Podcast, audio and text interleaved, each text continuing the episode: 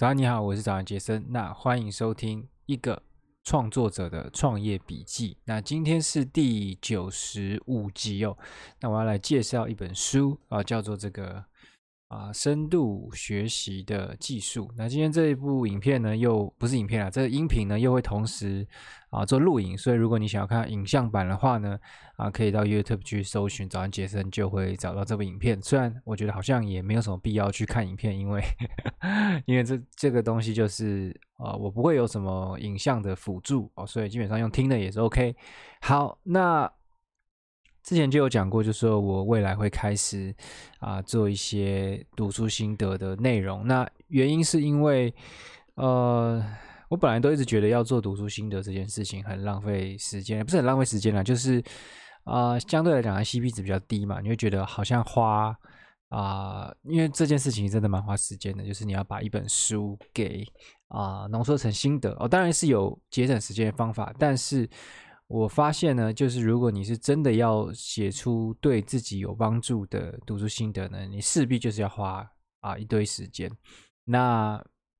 后来决定要这样做，是因为我发现，其实你不要不这样做才是真正浪费时间，就是你是浪费你阅读的时间，因为你读的东很多东西呢，啊、可能一本书你只能留下一两句话，你会记住或怎么样的，或者一两个观念，但是其实书中的内容是。啊，远比你该记住的东西还要丰富很多的，所以啊，我如果读到一些我认为很值得去精读或很值得去深读的书呢，我就会来做这种很完整的读书心得，然后啊，也会把它分享出来。但但其实我后来也发现啊，你要做给自己的，跟你要分享给其他人看的这个读书心得呢，其实也会差很多。但没办法，这个这慢慢未来慢慢解决。但我目前现阶段呢，我就还是先以。啊，我自己为主啊，就是因为毕竟我还是希望这个读书是啊为自己而读啊，不是说为了要写这个心得给大家看才读这个书。所以啊，目前的心得的方向呢，还是以我认为对我来讲自己比较帮助的的这个方向来写。那那能不能对其他人产生其其他人产生帮助，我也不确定哦。但是也没关系啊，就先这样子。好，那。这本深度学习的技术呢，我觉得算是我近年来，我就是看到关于学习啊，我最喜欢的书之一啊。那之所以会加一个之一，是因为啊，关于学习的书真的很多好书了。我甚至有在 IG 上就有一篇贴文，就是在讲说啊，我有哪一些推荐啊，关于学习的书啊，像是这个啊，万维钢的一首，有一万维钢的一本叫做《高手学习》，就很棒。然后。啊，陈甲也是一个中国作家，陈甲他的一个精准学习，我也觉得，我甚至可以说那本书啊，改变我的人生吗？哦，虽然通常不会，通常我不会讲这么夸张的话，但是我真的觉得精准学习那本书算是改变了我人生，因为我看完那本书之后呢，我。啊，很多的想法或是我的学习方法都改变了，然后我未来一定也会为精准学习去写一篇像是这个啊深度学习技术这样子比较深度的一个啊心得跟我自己的想法。OK，那其实学习如何学习这件事情呢，我一直都是保有高度兴趣，因为它就是一个啊投资报酬率很高的事情嘛，因为如果比如说你不会九九乘法表的时候，你每一次要算一个这个乘法啊，你可能就要去看这个九九乘法表，或者干嘛很花时间。那如果你背起来之后呢，其实你之后每一次遇到这种算术呢，就可以很快解决。那其实学你学习学习这件事情呢，就是你未来，因为其实。你的人生基本上就是会不断的会遇到要学习的机会，所以你把学习这件事情搞好呢，你每一次遇到这些机会的时候，你就可以把这些技巧啊拿来使用，然后你就可以在很多事情上呢都节省很多的时间哦，这样子。好，那再来呢，第一点呢，现在谈一下这个作者是谁哦，他作者叫做杨大辉。那我一开始以为他是台湾人，然后后来仔细查一查才发现他是一个马来西亚。裔的华侨，那我当时会啊、看到这个人呢，因为我是先我不会忘记我是怎么找到他的，但反正我在他的官方网站，他有个叫做 Four Think，就是一二三四四 Four 就是四，然后 Think dot net 这个网站，然后我就读了他几篇的文章，他有一篇最应该说他会最推荐大家先去看的第一本第一第一篇文章叫做智读，智慧的智，读书的读，智读。那读完那篇之后呢，我就哇，我就觉得哇，这个人东东西就是他讲的很深哦，就他讲的东西蛮深的，但是他的文笔又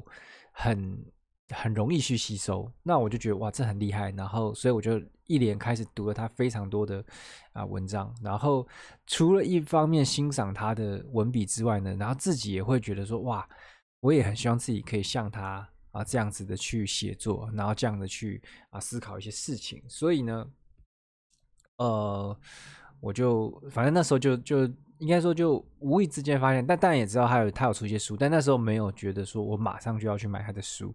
但是我就知道他有出几本这样的书，那。没想到，就是看到他网站，我觉得可能一两天之后吧，我就在书局呢，他就在一个角落，但是他是放在，因为书书局很多书嘛，所以其实大部分书你是不会有机会看到的。但那个书呢，它刚好就放在一个啊、平面上，就桌子平面上，然后我就遇到这本书，然后我想，哎，这本书好像就是我前几天网站逛到的那本嘛，所以我就开始去翻，然后一翻就发现，哇，就是很厉害，就是跟他的那个网站上面的文章一样，就是几。既深刻啊又易读，那我就觉得哎很棒，我一定我就想要把它啊买下来，所以我就把它买下来了。那作者除了这本书之外呢，其实他还有著作这个《盗贼演员进化人》，还有一本书叫做《思维进化》。那《思维进化》我因为我他我也是很想买，但是就是其实有很多书还没读，所以就不急，慢慢来。就这两本，我应该没意外的话，未来也都会啊一并去把它买进来哦。那再来就是这本书呢，其实我啊、我已经看两遍了。第一遍就是，通常我习惯就是一本书就先第一遍就是不要不要去，第一遍就是让我自己去享受阅读的这个本身，除非我读到啊、一半的时候就实在太多想法了，我就会开始去。就开始停下来去做这本书的一些笔记啊，或干嘛。但是通常啦，我不会这样做。第一就是我第一遍我都会就是很简单，也不是很简单，就是完整的，就是去像看电影一样，就是把这本书给看完。然后呢，像是这本书我就看了第二次，然后第二次的时候就开始去去做比较深的笔记，然后会有一些。不同的啊、标签，比如说，我觉得这个地方是他讲出很有趣的案例啊，或者是我觉得这个地方是啊、有一个金句，或是这个地方他的作者的想法呢，又启发了我的别的想法等等的，会有一些这样不同的一个标签。那未来我也会提到一些啊、笔记术的东西，但是还是是这个这这篇内容，我还是专注在讲这本书。OK，那接下来就在讲说啊。为什么我喜欢这本书？那我会分成三个原因哦。第一个就是它的架构跟逻辑非常的清晰。那书中呢，他把学习这件事情拆分成五个阶段。那它其实都用一个字啊，但我觉得那一个字可能会对没有看书的人会有点难理解，所以我就把它用成我自己的讲法。第一阶段是记忆，然后第二阶段是理解，第三阶段是叫做做一个知识网。那第四阶段叫做拓展你的知识，最后才是啊活用，就这五个阶段。那他在每一个阶段呢，他又会讲说，你要达到这个目的呢，你会需要满足哪一些条件？也就是说，你比如说你要达到第一阶段的记忆，你要做哪一些事情哦？你可以让你的学习在记忆这个阶段可以做得更好。然后第二阶段是理解，那他就会讲说，你在理解这个阶段呢，你做到哪一些事情会帮助你去理解。那就是说，他等于是把学习这件事情呢讲得非常的清楚。因为应该说，我看完这本书之后，我就会发现很多以前你看的那些关于学习的书，它可能都只是在讲这五个阶段的。某一个阶段，比如说他整本书都在教你如何去增强记忆，或者是他整本书都在教你说如何去增强理解，或者他整本书都在教你怎么画心智图。心智图是在这个第三阶段，在啊建一个知识网的这个地方。那你如果没有看过这本书之前呢，你可能就会举对学习的想象哦，你就只停在那个阶段，然后你就觉得说，我只要把自己这个事情做好，我的学习就会变好。但是因为你看过这本书之后，你就会发现哇，原来学习是有这样子的阶段之分之后呢，哦，你就会发现你之前学到东西，其实你只是在补足啊这五个阶段的其中一个阶段而已。所以，即便你把那个阶段做到最好，对你整个学习的历程来讲呢，可能帮助也不会啊太大。所以我就觉得它是一个很重要的一个总览，因为你必须要先看清楚全局到底是怎么样哦，你才可以开始去做啊、等于是微观的一些改善啊，或是等等的。那就是因为有这样的架构，所以你就可以看清楚全局是什么，所以你就不会像瞎子摸象啊，你就摸到一个尾巴，你就觉得哇，原来学习就这样，所以我就只要啊，我只要去。做速读，或者我只要做什么啊，这个超强记忆法，我学习就会变好。但是实际上就不是，就是即便你已经变成一个过目不忘的人，他对你一一个人的学习来讲，他还只是做到第一阶段而已。那当你有这样的概念之后呢，你以后去面对自己的每一个学习机会的时候，就会有啊，怎么样更完整的一个想象。好，那第二个我喜欢这本书的原因呢，是因为他在书中提出非常多的啊科学根据。那其实这种书都是，就是我会比较喜欢啦，因为比如说你看这种日本人、日本作者，或是很多中文书的作者写的的书，他比较会是。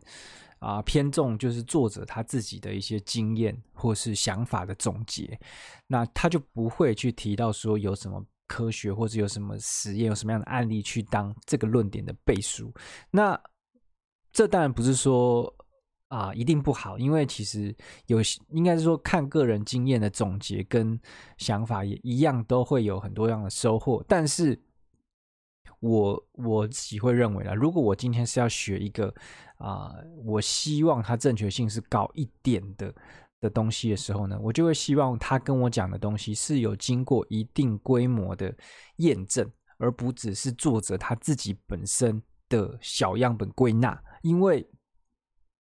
就是每一个人他的处的状况都不一样嘛，即便那在那个人身上这件事情绝对是成立的，但是可能套在你身上的时候啊就不一定成立了。但是如果一件事他已经有经过啊，等于是好多组实验去去验证，然后啊经过可能。被推翻，然后又又重新再验证，又推翻，再重新验证，这种过程的时候呢，通常这个知识呢就离正确性啊是比较高的。那其实这个这个在书中里面也有提到，就是其实我们在啊拓展这个阶段的时候呢，其实就是要去追追求的，就是我们对知识的正确性的啊追求，就是我们必须要让自己的知识不断的往正确啊这个方向去前进。那其实作者就是他在书中呢。基本上每一个阶段，他提到的非常多的理论背后都有，就是啊，怎么样的科学的背书啊，或者怎么样。所以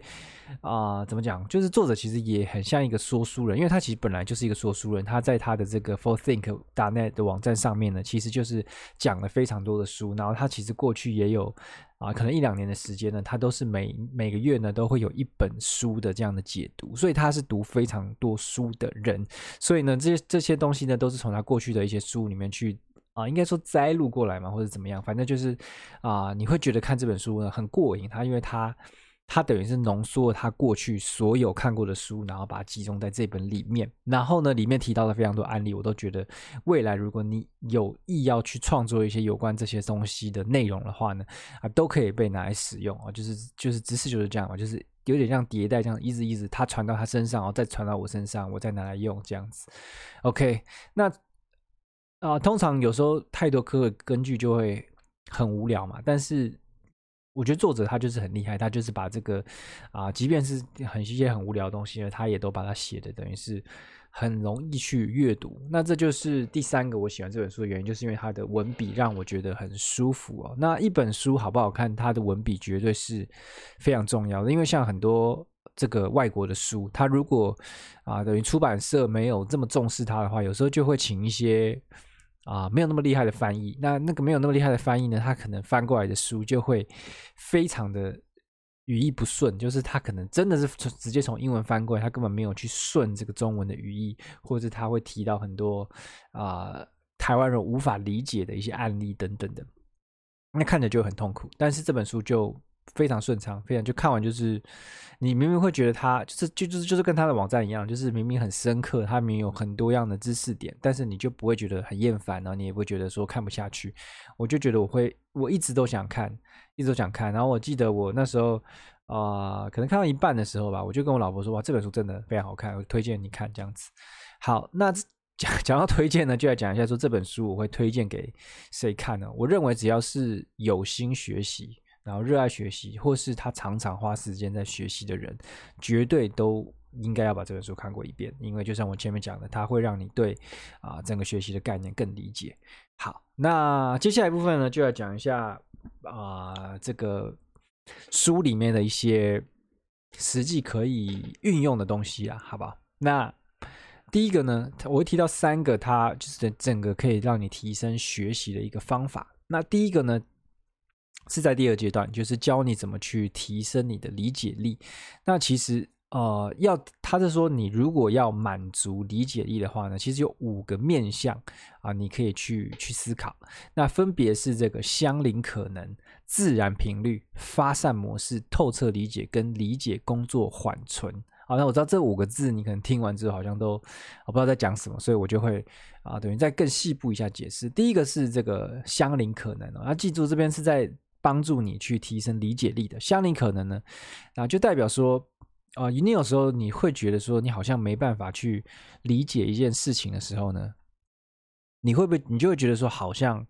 啊、是你理解出了问题，但其实大部分的情况可能不是这样，不是你的理解力不够，而是你离这个知识点呢啊、太遥远，所以即便你字啊、就是你都识字，你都看懂中文，但是你还是却没办法去理解啊、这个其中的意义。我举个例子，你就会明白哦，因为你一定都会在啊、一些零食啊或者什么后面的这个内容物上面呢，你会看到很多化学的名称，比如说什么苯甲酸。苯甲酸钾啊，什么鸟嘌呤苷什么的，什么磷酸二钠等等，就很长的这种的化学名称，那你可能都念得出来，你也知道说这个是什么字，但是呢，你就没办法去理解说这个东西啊到底是什么，你没办法理解说这个东西要干嘛，所以这个时候呢，你就会知道说，哦，这个要你要理解。这件事情呢，啊，不是跟记记忆没关系。你就算可以把这串字呢记住哦，你对理解它也没有帮帮助嘛。然后你也不用去速读，你也不用去画心智图，这些东西都对帮助你的理解都没有帮助。所以你唯一可以去理解它的。的方法呢，就是向它靠近。向它靠近的方法，就是去理解化学的相关底层知识、基基础知识。那有了这些基础知识的时候，你才有可能去理解这个啊、比较遥远的知识。OK，那这就是第一个相邻可能。所以你每一次遇到你好像没办法理解的东西的时候呢，第一个你要去想一想，哎，我是不是离这个知识点还太远了哦？所以我是不是要去先补足一些啊、底层的知识？哦，这样子，OK，好。那第二个是自然频率。那自然频率是指说，啊，就是我们人类呢，天生是对某一些知识是特别敏感的。那在书里面，他提到了三种关系，就是人类会特别敏感。第一个是物理，第二个是人群的关系，第三个是与自己相关的东西。那三个我分别讲，比如说物理的话，其实我们人类是不用经过任何。训练或是不用经过任何的教导，我们就会对这个物理的世界的运作有非常直觉的认识啊。比如说，我们能够预测说花瓶掉在地上会破掉，然后我们有人把球丢过来的时候呢，基本上我们都能够啊靠直觉把球给接住，即便我们根本不知道说。啊、这个花瓶掉下来的时候的它的这个重力加速度，或者它的球丢过来的时候，它的抛物线应该怎么抛，我才可以接得到？这些事情我们都不会，我们也都不用，也不是不会，有些人会，我不会，就是我不会计算，我也无法去理解说这个球为什么会是这样子抛过来。但是我们就是可以凭直觉去接住它哦，所以这个就是我们人类对对这个自然频率的啊一个理解。那其实我之前在一个 Netflix 的纪录片，就是在讲啊一岁以前的小婴儿的一些事情的时候呢，他也提到说，小朋友其实他不用受任何的教育，他就会对地心引力有基本的敏感，就是他他会知道说这个东西只要靠到边缘的时候，它就会掉下来，然后。如果一个东西掉下来，它没有掉下来，它就会觉得很奇怪。那你不觉得很你你不会觉得这件事很奇怪吗？就是当你你明明就应该是对地心引力是完全不知道的状况下，为什么你看到它没有掉下来，你会觉得奇怪？因为如果你你不你对地心引力没有任何的认识的时候，你应该要觉得哦，东西没掉下来，那就没掉下来，这就这个东西它不会掉下来。所以所以其实我们人天生就是对这些物理的一些现象是非常非常的啊敏锐的。那这个我不知道是怎么怎么搞的，可能是从你的这个基因去留一直传下来的一个知识哦，这样子。好，那再来是跟这个人群的关系啊。那这个是指说我们人类呢，其实每一次到任何的一个地方，比如说到一个很多人的聚会里面，其实我们可以很轻松的就观察出说，哦，这个群体里面谁是老大哦，谁是小喽啰，谁是 leader，然后谁只是啊在旁边附和的人，这样子的一个啊能力。OK，那再来是这个与自己相关的，那这个东西就是说。应该是说，我们人本来就是过度关注自己的动物嘛，就是只要什么东西啊扯到自己的时候呢，其实你的这个理解力就会啊上升这样子。所以呢，这边是讲说，如果你希望你可以增加你的理解呢，你就是可以把知识去转化成跟自然频率频率啊越相近越好。好，那这也是为什么这个。啊，费曼技巧就是这么有效的原因之一啊！因为费曼技巧就是要你把你学会的东西交给一个可能是国小生。那当你跟国小生去解释一个道理的时候呢，其实你就只能用很简单的句子或是故事。那这个很简单的句子的故事呢，其实就会很接近自然频率。那就是，也就是为什么你每次会看到很多人会说你要去说故事。啊，对不对？不要去讲道理，去讲故事，就是因为故事也是比较接近自然频率的一个东西。因为我们从啊，从古时候哦，大家围在这个火炉旁边呢，就是在讲故事。所以，我们当听到故事的时候呢，会非常容易去啊带入那个状况。那如果你是去讲，比如说数学啊，或者讲什么的时候呢，就会非常的困难。那在书中也提到一个这个邓巴数字哦，非常有名，就邓巴数字一百五十人。他说，如果啊、你听到一些数据，比如说这个实验会造成啊一百五十人死亡，然后五十人活着，这样子，就是他他会讲说有一些实验呢，你只是把这个数字呢大于一百五跟小于一百五，人们对他的这个观感呢就会完全的不同，因为当你的数字大于一百五的时候呢，我们人类的理性思维啊就会被关掉，因为我们就没办法用自然频率去靠近啊那样的一个实验，所以、呃、就是这样子啊，就是你如果要增进理解力的话呢，你就是把那个姿势呢啊去拉近自然频率，就像是这个这个。爱呃，爱因斯坦嘛，他也不是有做什么啊电梯实验啊，或者什么做一些这个啊忘记了，反正就 是他做一些，就是你会发现他的那些实验呢，就是让你可以很轻易的去想象那个状况。你原本的这那些啊公方程式啊或者什么的，那是非常难想象的。但是他把它拉到一个啊现实物理世界里面的时候呢，哎，你就会觉得哎，好像比较能够体会这个知识啊在讲些什么。OK，然后再来是发散模式。那发散模式呢，其实就是呃人的思考有两个发两个模式嘛，一个是聚焦，一个是发散。那发散模式呢，就是比较发生在这个啊散步啊、冲澡啊、放空啊等等的这种时间点。那其实大脑在这种状态底下呢，它就能够激发更广区域的神经元，然后就会产生名为创意的东西。那啊、他的意思是说，其实很多时候有一些问题，或是有一些知识点，我们没办法理解的时候，问题不是出在我们的理解力不够，问题是我们还没有找到适合的角度来理解。那这个适合的角度，其实每一个人都不一样，因为每一个人他都有自己原生的知识，然后他会有自己啊、自，自自然频率比较强的东西。所以有时候如果啊、有一些知识，你如果用，比如说用体育的方式去描述的时候呢，啊，对于某些很他就是对体育很熟悉的人啊，他就会觉得这个比喻他非常能够体会，非常能够理解。但对另外一群人呢，啊，可能就不是这样子。那要去想出这些啊，等于是跳脱的一个这种类比啊，或是比喻的时候呢，其实就是需要创意。那创意就是。必须要靠这个啊发散模式，所以他是说，你要尽可能让自己有机会啊处在发散模式的时候，你就有机会去靠近啊你陌生的那个知识点。然后他也举出很多啊古今中外的一些科学家、哲学家、思想思想家啊，其实都是在发散模式的情况下呢，去产生他们思想的突破。好、像是最有名的就是这个阿基米德嘛，他不是去泡澡的时候呢，啊就发现了这个浮力的定律啊，这样子。OK，好，那再来是透彻理解哦。那这个透彻理解呢，是说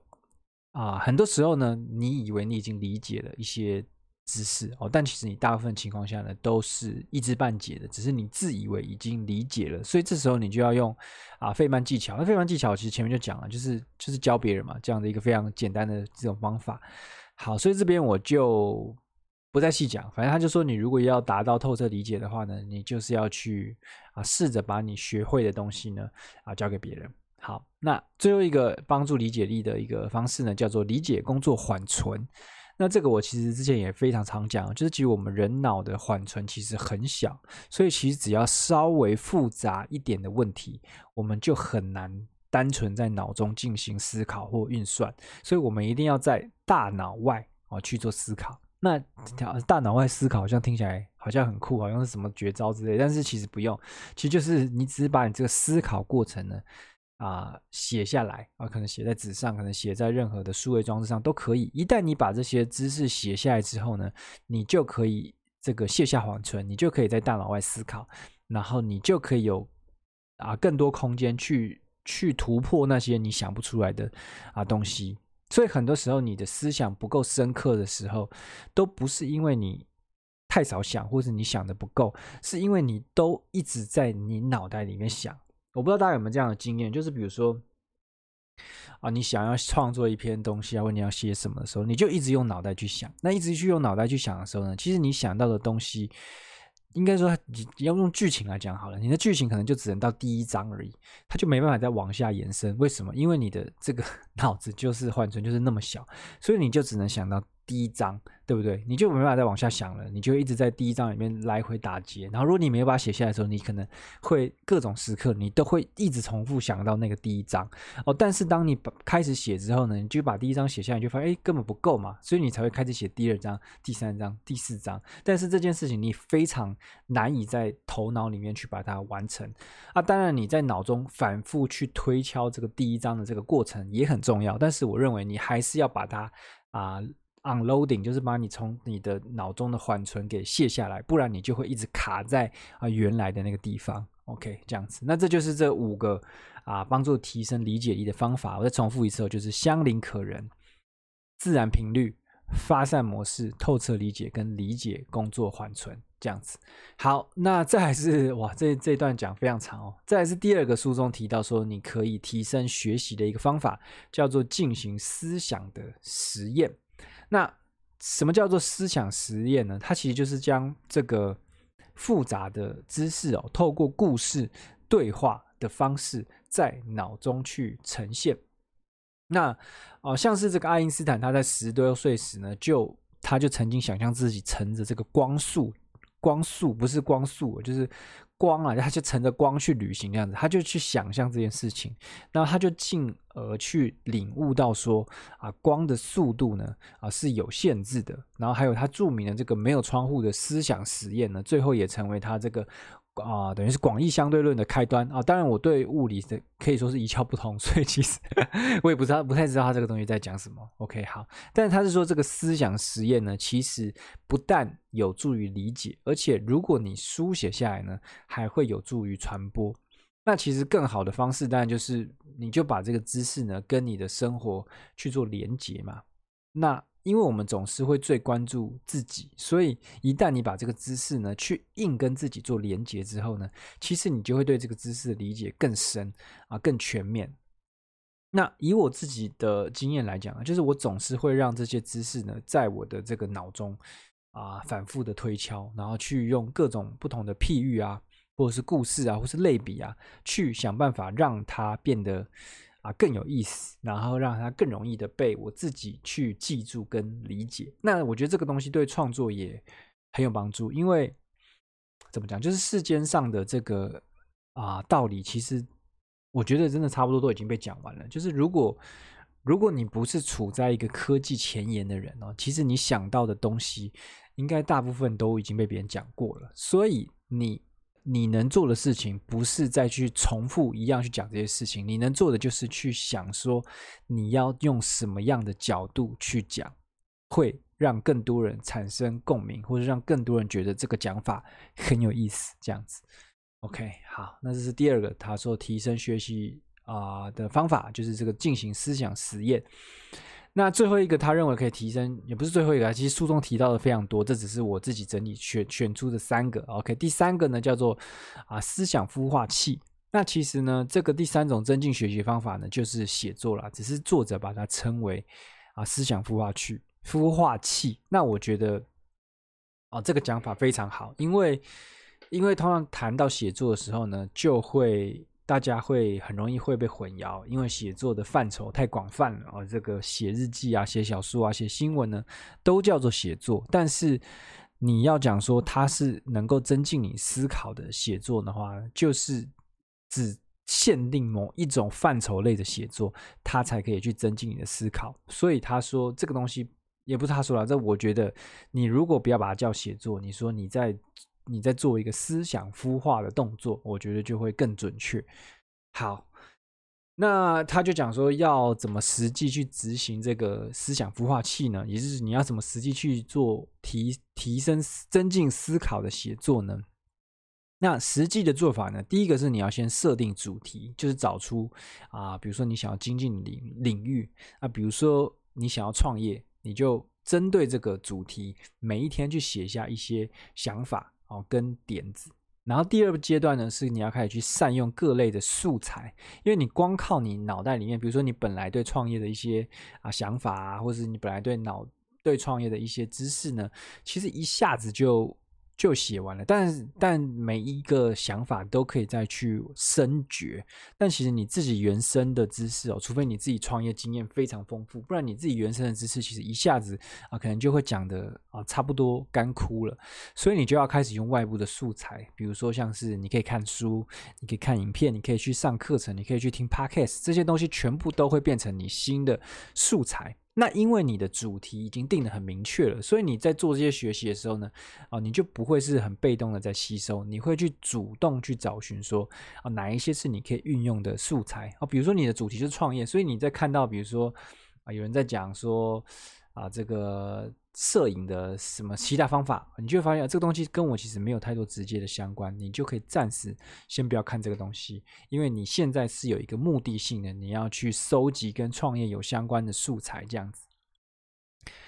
好，呃，那再来呢，就是要进第三阶段呢，就是要开始去做。第二层思考，那这个第二层思考呢，其实在书中是不断的重复的一个观念哦，因为我们人类呢，其实都会有一个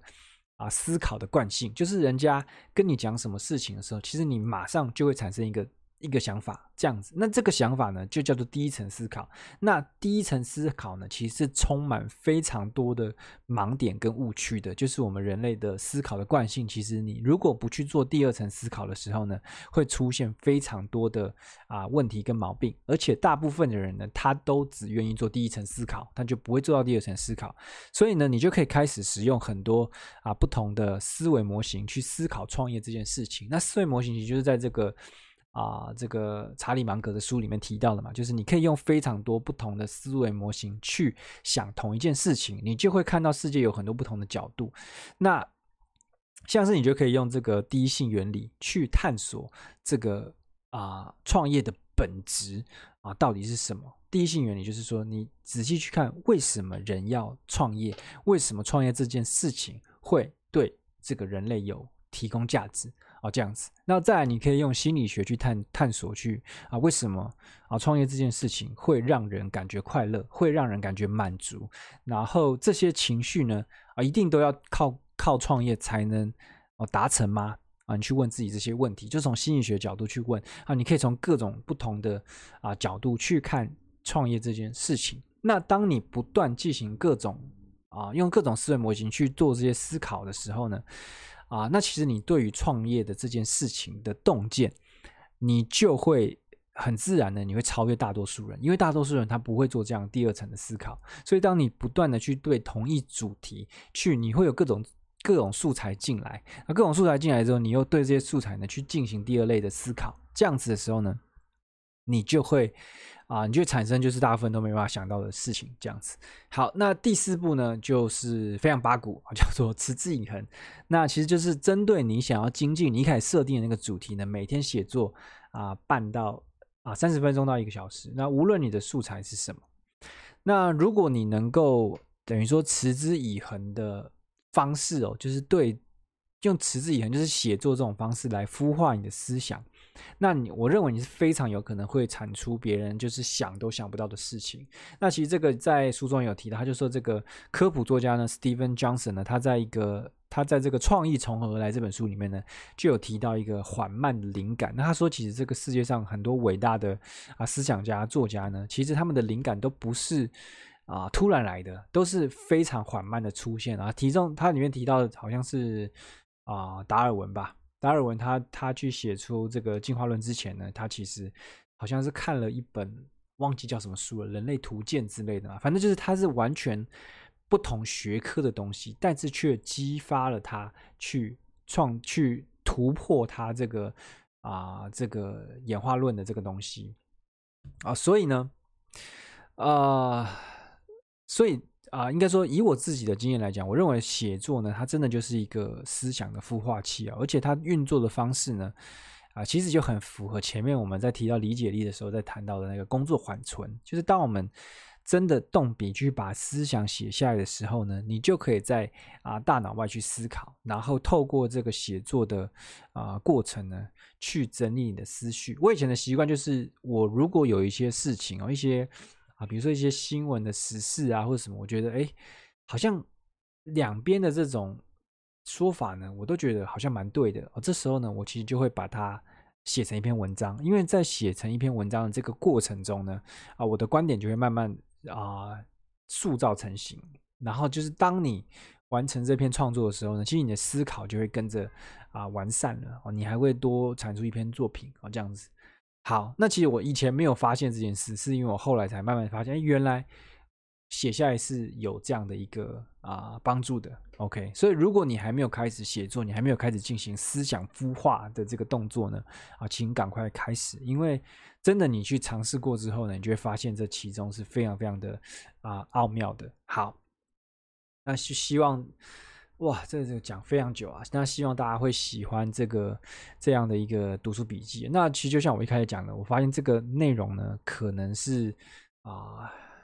就是可能对我自己比较有帮助。那我不太确定这样的内容呢，啊、讲出来或是写出来给大家看之后呢，会不会有同样的帮助？因为啊、就是我也不确定。好，但是。你如果有听到这一集啊，或者你有看到这支影片呢，都欢迎啊留言告诉我说你的想法。就是如果你觉得说，哎，这样的东西其实我还蛮喜欢的，有点帮助啊，可以继续做；或者是你觉得说啊，这个东西烂透了，就是都不知道你在讲什么，乱七八糟，东挑一个西挑一个，那不想再听这样的东西啊，都可以欢迎留言给我。OK，好，那这个今天的影片就这样哦。那好像没有新的五星评价，那就就这样喽，拜拜。